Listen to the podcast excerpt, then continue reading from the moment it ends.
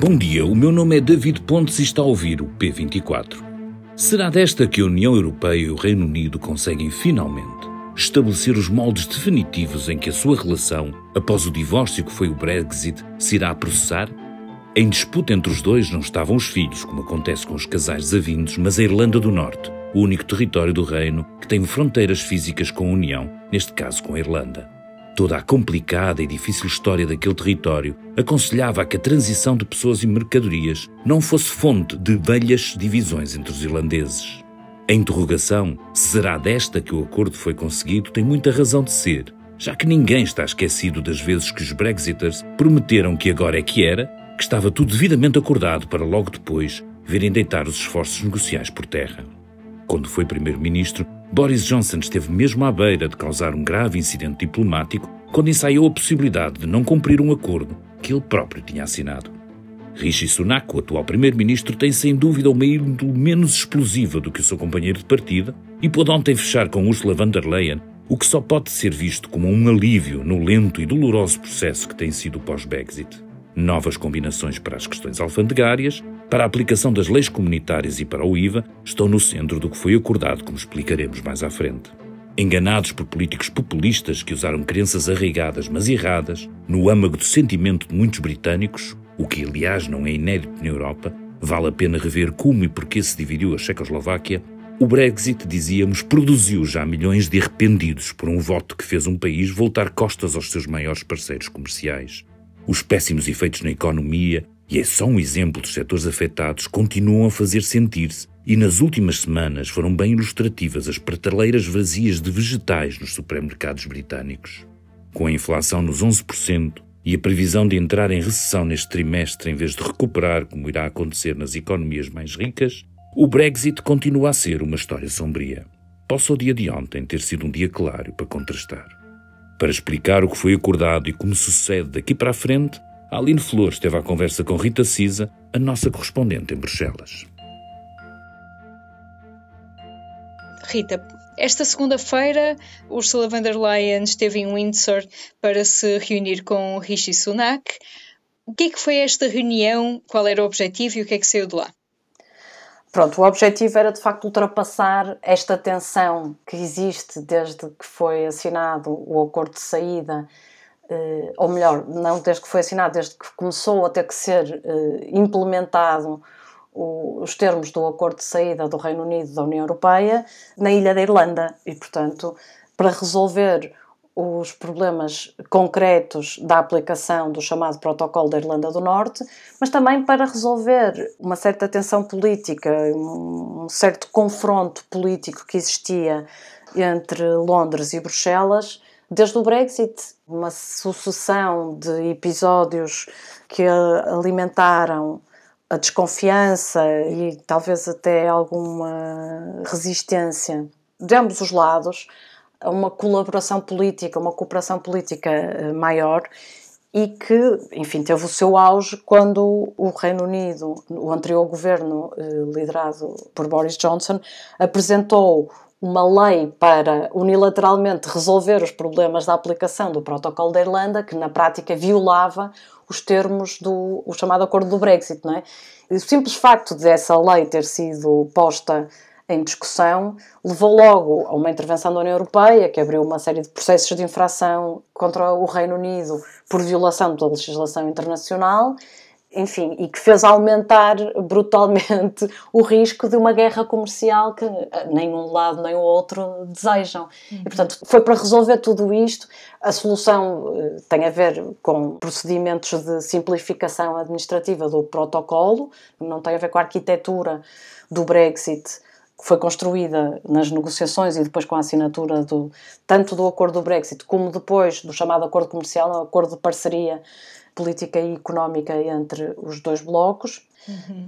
Isso criou um, uma série de equívocos e de dificuldades, algumas das quais são irresolúveis. Isso, enfim, perdi a conta a quantas conferências de imprensa do antigo negociador Michel Barnier em que ele dizia, repetia sempre esta frase: é impossível haver Brexit e não haver fricções comerciais pelo facto de terem saído do espaço comum, uhum. não é? portanto, do mercado comum.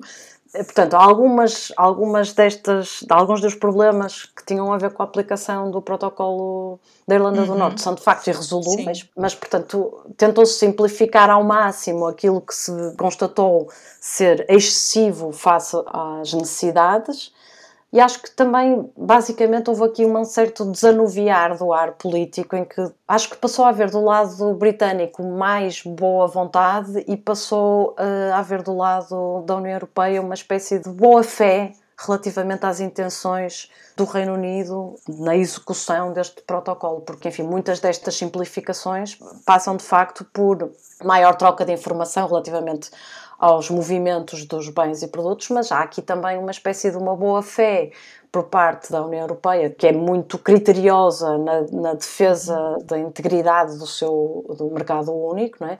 e que, por exemplo, esta solução de haver um corredor verde e um corredor vermelho, em que basicamente a União Europeia vai acreditar na palavra do, dos agentes económicos do Reino Unido, de que os bens que estão a, a, ser movimentados para a Irlanda do Norte ficam aí e não passam para o, o mercado único, há aqui uma boa fé, né? Enfim, isso também se explica, de facto, por haver esse, essa atitude confrontacional do anterior governo de Boris Johnson com Bruxelas, que de facto foi totalmente, essa postura dissipou-se com este novo governo. Uhum só para deixar claro, os controlos não desaparecem, vão continuar a ser feitos, mas a uma escala infinitamente inferior, porque de facto há essa nova atitude de boa fé por parte da União Europeia de que aquilo que é declarado é efetivamente cumprido, enquanto que a experiência política anterior era de que a palavra dada pelo governo britânico não correspondia depois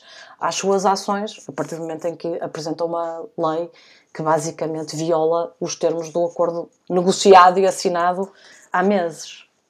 Pode explicar o que é, que é este novo enquadramento do Windsor?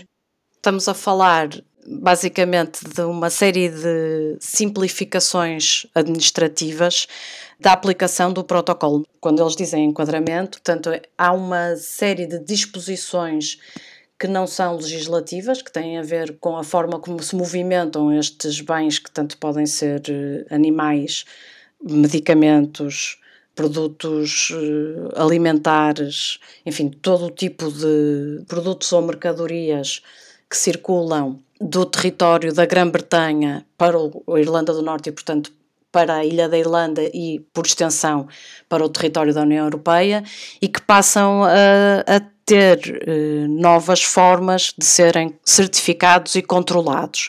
Portanto, estamos aqui a falar em algumas alterações de procedimentos administrativos, há algumas eh, alterações também em termos, por exemplo, do tipo de taxas que podem ser aplicáveis do IVA dos produtos que saem da Grã-Bretanha e que se destinam exclusivamente ao território da Irlanda do Norte, portanto, que não vão entrar no mercado único europeu igualmente alguma flexibilização em termos do, do, das regras de ajudas de Estado que são permitidas, mas eh, mais uma vez restri, restritas portanto, ao mercado único britânico e não ao mercado único europeu. E depois há uma, de facto, uma novidade que tem a ver com um novo mecanismo travão, que é um, um mecanismo de último recurso e que pode só ser acionado em circunstâncias muito excepcionais mas que de facto é um mecanismo unilateral que prevê que determinadas leis europeias que possam ser emendadas ou substituídas por outras. Portanto, estamos a falar, em, obviamente, em leis que sejam relacionadas com as matérias do protocolo, não é? Portanto, leis que digam respeito ao uhum. funcionamento do mercado único europeu e, e que venham a ser alteradas e que haja do lado dos legisladores da Irlanda do Norte o entendimento de que têm uma consequência negativa, nefasta eh, ou uhum. prejudicial, enfim, a palavra que quiseres, persistente na vida da comunidade da Irlanda do Norte, podem acionar esse travão e pedir ao governo do, do Reino Unido que declare que essa lei revista não será aplicada no território uh, da Irlanda do Norte. É uma decisão unilateral, mas em todo o caso também é previsto que a União Europeia possa recorrer dessa decisão, dizendo os critérios que justificam uh, o acionamento deste mecanismo travão não estão cumpridos e, portanto, nós contestamos e então aí entram numa fase uh, de arbitragem para decidir se de facto a lei eh, deixa de se aplicar no território da Irlanda do Norte, que recorde-se, portanto, nada, nenhuma eh, eh, alteração foi feita à arquitetura do protocolo, portanto, um, tal como estava previsto no acordo de saída, para que não exista uma fronteira terrestre na ilha da Irlanda, o território da Irlanda do Norte mantém-se totalmente alinhado com o chamado acervo comunitário, portanto, cumpre todas as regras da União Europeia relativas ao funcionamento do mercado único, porque se mantém uhum. dentro do mercado único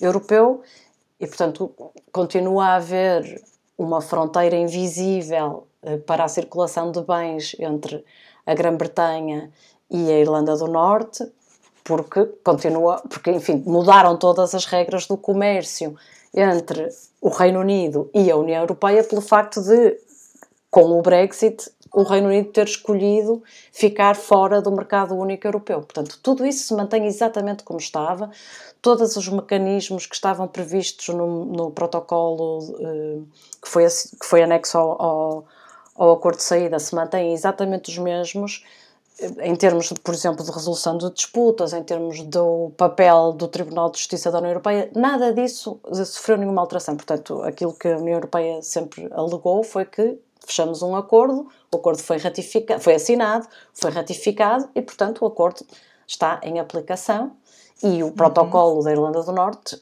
eh, e da Irlanda está em aplicação há dois anos agora. De facto, eh, provou-se que o que do lado de Bruxelas se diz eh, circunstâncias não previsíveis, enfim, havia de facto eh, fricções que seriam sempre inevitáveis, uma vez que o Reino Unido saiu do, do, do mercado único, portanto, iria sempre haver fricção no comércio de um lado para o outro, mas que uh, havia aqui um, um, peso talvez excessivo face àquilo que, que era pretendido de uma série de procedimentos, eh, lá está, esses procedimentos aduaneiros, administrativos, etc., que penalizavam os agentes económicos da Irlanda do Norte e, portanto, são estes ajustes que este novo enquadramento do Windsor vem agora tentar resolver. Mas não estamos a falar em eliminar os controlos alfandegários, nem estamos a falar em eh, eh, rever os termos do protocolo da Irlanda ou do, do Estatuto da Irlanda do Norte dentro do mercado único europeu. Uhum. E já agora, isto também vem de reivindicações uh, da Irlanda do Norte, né, dos unionistas. Isto responde às questões que estavam a ser levantadas e prevê-se que seja bem aceito então por essa. A Irlanda do Norte está neste momento sem governo precisamente por não por o Bloco Unionista não aceitar aquilo que é a base do protocolo da Irlanda do Norte, que é precisamente que a Irlanda do Norte se mantenha alinhada com a União Europeia. Portanto, isto não, uhum. objetivamente não resolve. Uh, agora, nós sabemos que as condições políticas evoluem, não é? E, e enfim, há um, um eleitorado uh, unionista que estará frontalmente contra, mas, enfim, estas mudanças de facto não resolvem, não é? São ajustes, podem ser até eh, consideradas meramente cosméticas, embora sejam um bocadinho mais que cosméticas, mas, enfim, mantêm o quadro mas há também, por outro lado, um eleitorado na Irlanda do Norte que está a querer resolver este problema, principalmente os agentes económicos, que querem qualquer solução que lhes facilite a vida. E, de facto, este, com este novo enquadramento, há uma redução significativa, drástica foi a palavra que, que vários responsáveis europeus utilizaram, nos procedimentos. Portanto, uma simplificação grande dos procedimentos. Agora, o cerne da questão política não está resolvido, nem nunca estará resolvido para os unionistas. Agora, haverá aqui uma enorme pressão eh, política do lado de Londres para resolver este problema, porque ficou muito claro na conferência de imprensa conjunta do Primeiro-Ministro britânico e da Presidente da Comissão Europeia que era preciso resolver esta tensão. Portanto, era preciso afastar completamente uh, a hipótese de, da abertura de uma guerra comercial entre o Reino Unido e a União Europeia para permitir resolver, aprofundar a cooperação que os dois lados do canal querem aprofundar, não só do ponto de vista, não só neste novo contexto geopolítico que estamos a viver na Europa, não é? que tem a ver sobretudo com a, a guerra de agressão da Rússia contra a Ucrânia, mas também para resolver algumas reivindicações da sociedade britânica, por exemplo, foi imediatamente uma das primeiras perguntas na conferência de imprensa foi isto abre a porta à participação das universidades, dos investigadores e centros de investigação britânicos no programa Horizonte Europa, que é uma coisa eh, bastante importante de um, de um, lado e do outro. Eh, isto abre a uhum. porta a resolver eh, os problemas que têm a ver com os serviços financeiros, outra questão muito importante de um lado e do outro. Portanto, havia aqui um foco de tensão permanente que tinha a ver com esta recusa do protocolo por, um, por uma parte importante, quer dizer, a parte mais importante porque é a parte que permite uh, o governo autónomo da Irlanda do Norte funcionar e a Assembleia funcionar. Portanto, o foco de tensão com a, uh, entre Londres e Bruxelas foi resolvido. O foco de tensão entre Belfast e Londres é uma incógnita, vamos ver agora como é que é resolvido, não é? Mas essa é a parte que ainda pode fazer deitar isto tudo a perder. Não, não prevejo que eh, as alterações que sejam eh, precisas, há aqui alguns ajustes, alguns atos legislativos que vão ter que ser aprovados do lado da União Europeia e de facto o Conselho da União Europeia vai ter que se pronunciar sobre esta emenda que acrescenta este mecanismo travão no protocolo, é a única coisa que, que muda. Eh, não estou a ver eh, nenhum dos 27 a opor-se a essa alteração.